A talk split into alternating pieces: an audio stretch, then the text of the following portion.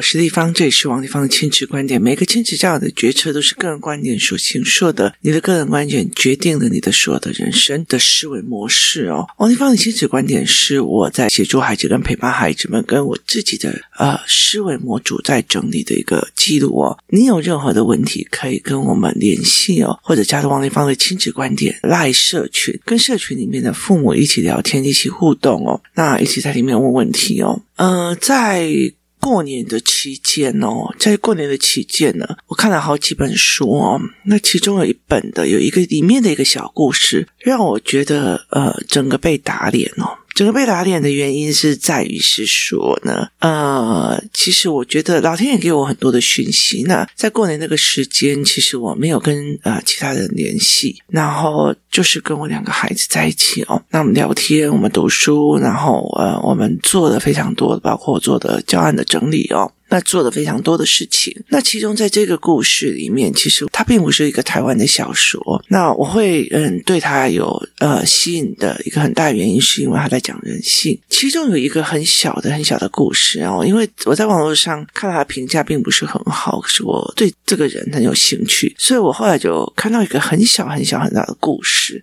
那它是在一个呃小说架构里面的一个小故事，也就是说呢，这个女主角，这个女主角她有个。朋友来找他，那那个时候呢，他跟男主角两个人呢，呃，正在一个地方里面准备东山再起。他爱上了一个从监狱出来的男人，而且莫名其妙的，就是他没有莫名其妙，很多人都说莫名其妙，但是我觉得这是有道理的，因为他找到一个思考性人格的人哦。那他就过去，然后嗯、他们两个在做一个计划，这个女主角在熬一个作品就对了哦。那这是一个故事的前开头的铺局，就是他们。花了一年在铺这个局哦，那在这个过程里面呢，他们是算没有名气，然后要在烧着存款的过日子哦。那有一个他的朋友过来找他了，就是一个女生，然后带着她的男朋友，是法国，就是在法国里面的中国裔哦。然后她这个女生就呃，这个闺蜜就非常的开心来找她说：“你看我现在过得很好，我把我的所有的钱都呃拿来了，然后我要跟这个男朋友一起出国，她在法国开了一家美容院哦。”那我要跟这个人一起出去，然后我要在法国过日子，我要变法国人哦。那她就非常非常的开心，这个中国女孩就非常非常开心哦。那她其实所有的东西都在极尽着炫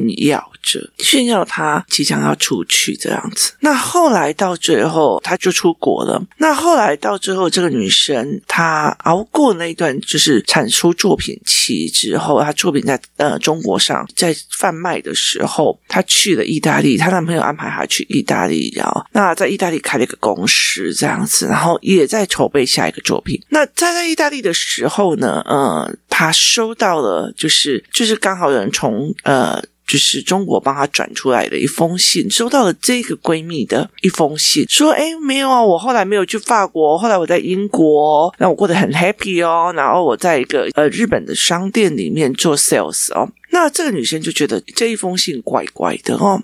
那那时候，他在意大利的商界有一点呃，借由别人的人脉认识了一些人，于是他就请了这些人去帮他调查他这个闺蜜还好吗？因为他联络不上哦。那嗯，去帮他调查的这一些人，他就说：“你干嘛调查？有些人哦，自己的无知就应该得到他自己的命运。”呃，他就觉得，可是他是我的好朋友，我不知道他的命运是什么，我是想要知道，呃，我怎么样去去找他这样。那后来他。就带了一个朋友，就是呃，这个人脉已经帮他找到人，他就叫请他的朋友过去。然后呢，因为他很清楚的知道这个女生在那边呃当妓女。好，这女生呢，她本来要去法国的，可是她从中国到缅甸去之后，她就发现她被卖入了一个所谓的人蛇集团。一刚开始她是卖到泰国，后来她就辗转的，然后后来卖到英国。好，那这个要去拯救的这个女生，就是被人手所托，然后去拯救这个女生。那他一去的时候，就跟他讲说：“哎，你的好朋友某某叫我来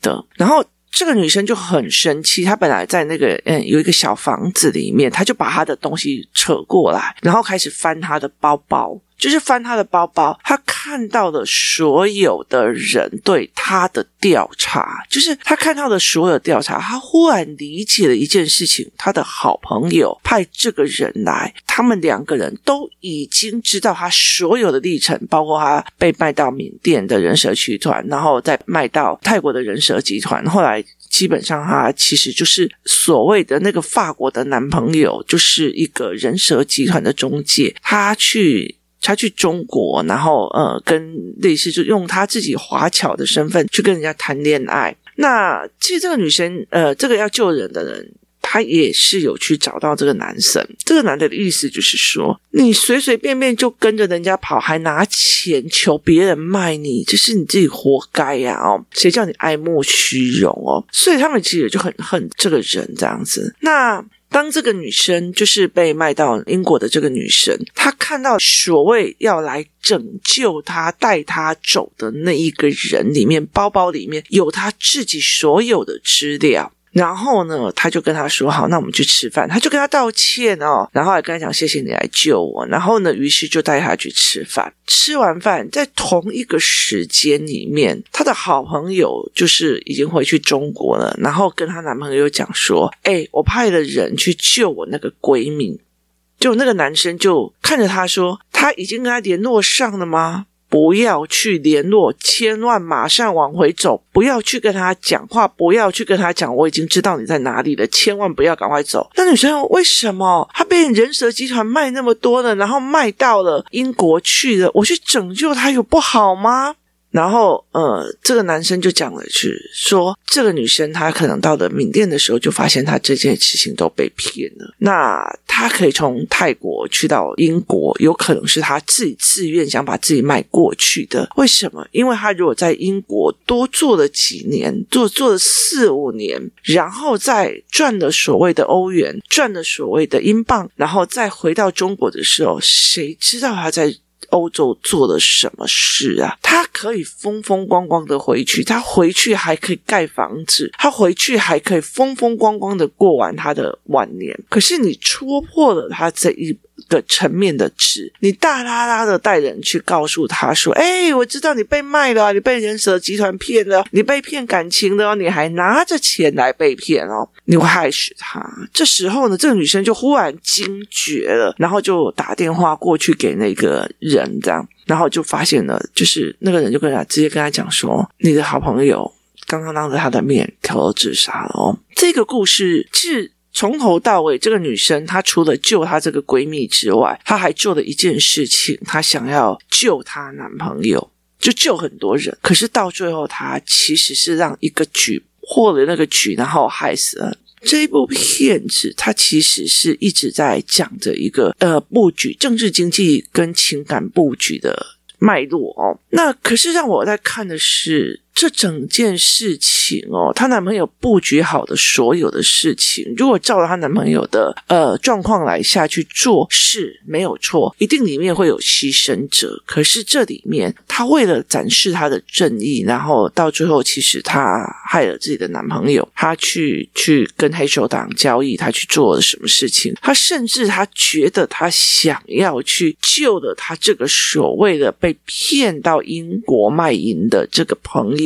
而大拉拉的用一个救世主的样貌去找他，可是人家没有要你帮，就是人家没有要你帮，人家再怎么难看，你都不能捅破他那张纸。这其实这个故事其实让我觉得我眼巴巴的被打了一巴掌。为什么会这样子在讲的一件事情？其实我觉得有两件事情。第一个叫做，当你去帮一个人的时候，他自己没有能力起来。他永远都要靠你那只手。那其实，当你放手的时候，他会很恨你。第二件事情就是，为什么我们一定要去帮？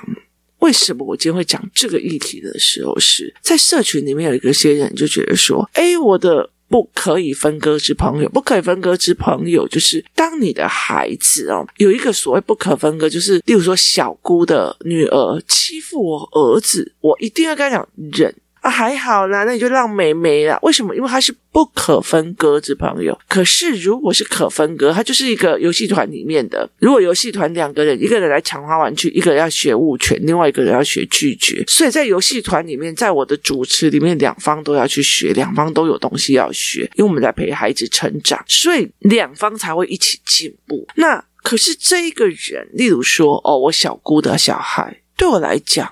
我自以为正义的想要去教他，那是他们要不要的。我有遇到很多的孩子，他的小孩，很多的人，他的小孩每天都在网络上泼哦，他的第一名，他是怎样好，可是他没有告诉。自己的一件事情，就是我用优等生的一个光环。其实你不要去捅破我的小孩在家里对妈妈暴力嘛？你为什么要去捅破我这一张纸呢？你告诉我你在旁边在那边哄抬着我说：“哦，对啊，你们小孩很会写读书，很会棒棒，是不是很棒？”他要的就是这种哄抬。我们为什么要去去呃弄破了他这一帮子？所以，其实我觉得，在亲子教养里面，在心理学里面，它是一个非常非常奇妙一个一个思维模式。你觉得这个女主角她去拯救她的朋友，从被诈骗集团、人蛇集团出来，不是一件好事吗？可是这个女生，她其实是真的，她本来是卖到泰国，她也就跟她谈判说，我要去英国，我甚至可以拿我所有的钱。拜托你卖我到英国，我可以卖赢三年，然后来还你这笔钱。后面他还要跟他续约，为什么？因为续约拿到的钱比较多，他可以满不满意的回到他中国里面的小山城里面去盖了一个豪宅。所以对他来讲，没有人知道他在欧洲干什么事情，所以他可以风风光光的回去。当他最好的朋友捅破了这一张纸，当他知道整个呃中国国内有好几个人都知道他这个状况的时候，你确定他还愿意活下去吗？我觉得人在于面子这件事情是很重要的。其实，呃，就是名人的孩子也是哦。像我是一个呃，就是部落客，然后我在做 podcast，我在当老师。我的小孩有没有让我觉得很丢脸？太多的。我的女儿有没有？她是一个呃绝对的学霸。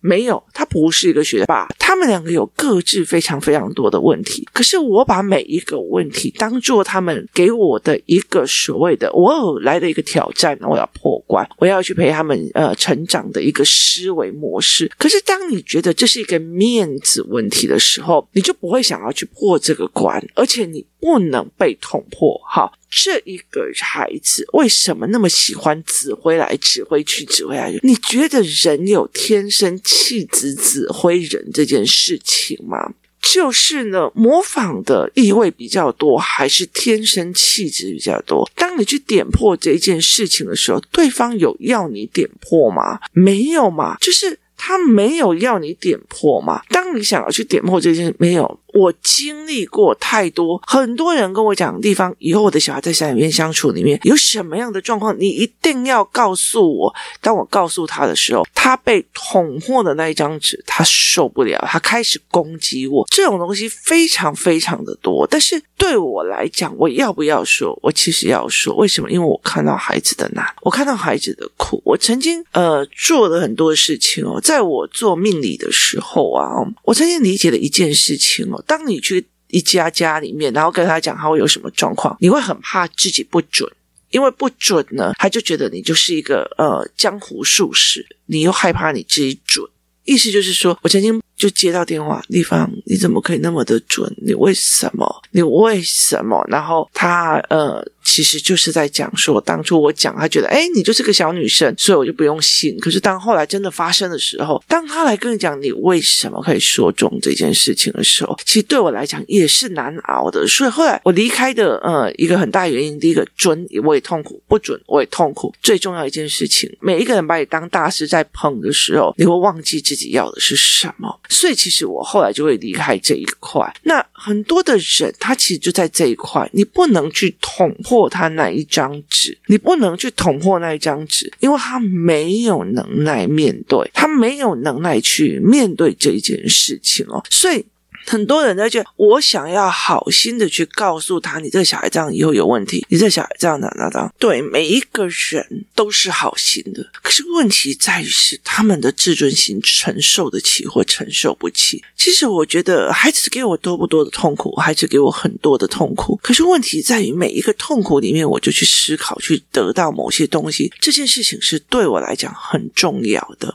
这件事情对我来讲是非常非常重要的一个过程。所以我痛不痛苦？我痛苦。可是我有思考，而在这中间成为一个成长。好，所以。对我来讲，这件事情是非常非常非常重要的，所以我常常会跟我的孩子在讲一件事情：人哦，是痛苦加思考等于进步。也意思就是，呃，有一本叫《原则》的那一本书，他是在讲人是经历的痛苦，在痛苦里面才会思考。你为了不让痛苦重复，你才会去思考我如何不让痛苦重复，那你才可以往前走。如果你永远都在同理的那个人，我好痛苦，我好痛苦，大家都不理我，大家都不理我，而你没有想要去思考，我下一次如何避免同样的痛苦，你就永远都不会进步。可是有些人就是不想要去面对，他沉浸在一个被害者的思维里面，他沉浸在一个哦，我现在就很很美好的虚伪的真人，这那你没有必要去捅破这一件事情哦。其实我觉得在很多的过程里面哦，呃，嘉宾一直在逼我说，我一定要要把那个所谓的。呃，权责划分的这个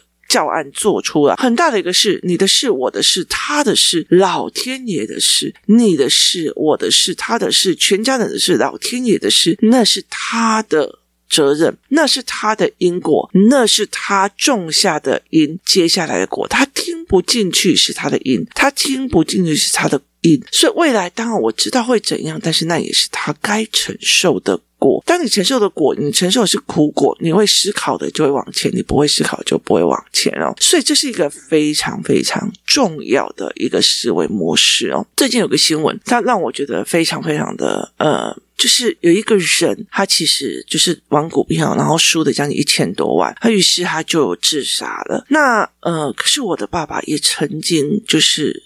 不止这一千多万，他非常非常巨大的一个庞大的数额，可他选择去面对熬起来，后来才变得呃不一样。我常常在跟我的儿子在讲，如果老天爷如果要希望我的爸爸就是像现在飞黄腾达有钱，他为什么中间要给他那个破产的过程？而那个过程是在于是我想要知道你有没有能力去承接，我想要知道你有没有办法过这个关卡。所以其实有很多的事情，我们认为自以为正义，它其实不是。正义哦，我的女儿曾经在我很在意，就是我曾经一段时间，然后帮助太多的孩子，我甚至帮助一个重度的自闭症的小孩，然后正式的好好的跟人家相处。可是，在那个整个过程里面，我女儿认为，我女儿认为。这个人的事是他的事，他认为救所有的孩子是他的事。然后呢，其实我也很后悔的一件事情，就是当这个孩子已经越来越厉害，然后到最后没有人觉得他是一个特殊生。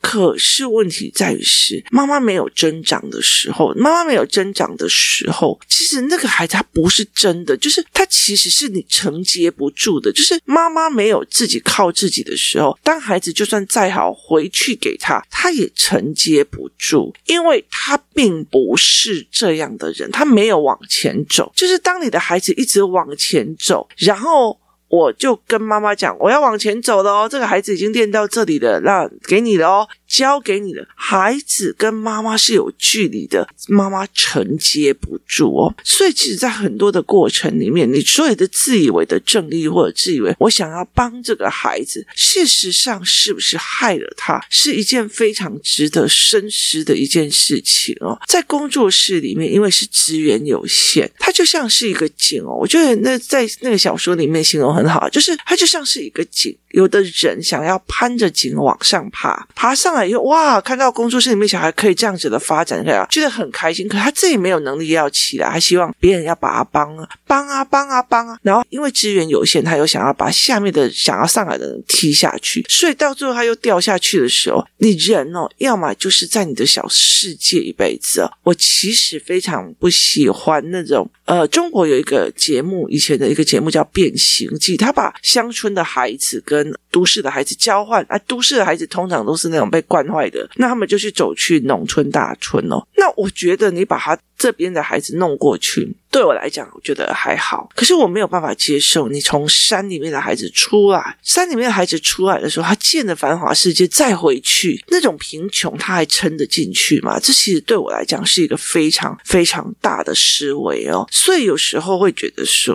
嗯，是不是帮，或者是还是不帮？我觉得没有那个必要。就是最终到最后要撑起他的是父母，所以其实父母可不可以撑得住，那才是一个问题。那父母觉得。啊，你搞啊搞了啊？为什么我还要学？为什么还要这样？为什么我要那么辛苦？小孩为什么要这么辛苦？我怎样？我为什么要做为了这个小孩做那么多的事情？我为什么要这么辛苦在那边太阳太阳底下晒，然后在公园里面喂蚊子？我为什么要这么的辛苦？那你在跟孩子计较？那你在做这一件事情的时候，那我也可以问：为什么我要这么的辛苦？让你惹出来的就是这样出来的孩子，是我在承担，帮你受后果。所以这是不一样的思维。所以其实这一个这一部片子让我印象非常非常深刻，就是这个女生从头到尾都认为她正义的想要去拯救别人，而所有的人也认为她正义的要去拯救别人。但是事实上呢，事实上她真的是一个正义吗？所以其实后来她包括她为了她的正义而害死了她自己的男朋友的时候。他把他自己该做的责任全部完成之后，他过不了那个折磨，他也是吃安眠药自杀。所以在这整个过程里面，我常常会思维一件事情：我们自认为的正义是不是正义？我们自认为的帮是不是帮？就是有一些妈妈，她希望哦，我要把我的小孩一直逼，一直逼，逼到都是第一名。那个第一名的光环，每天在那边赛跑卷赛什么？可事实上，他的小孩真的就是对他应催应急也该赞美该冲上这些事情，他完全都不提。为什么？因为他必须用那个成绩来让自己迷惑，说小孩一定会好的。你看他成绩这么好哦，那所以其实对他的概念是这样子的。我今天还在看说，之前有一个呃，就是一个女生，然后她伙同她的男朋友杀了自己的妈妈，后来她还跟这个人结婚。那他杀了未来的丈母娘之后，他后来其实是被减刑变成无期徒刑，因为他说可教化。可教化的原因是他二十几年前的成绩算是好成绩，所以成绩可以读到好的人应该可教化。我就觉得这个法官的头脑是长什么样的思维哦？所以其实在这整个过程里面，他们有去探讨说，那为什么这个女生会去伙同自己的男朋友杀自己的妈妈，还愿意嫁给他？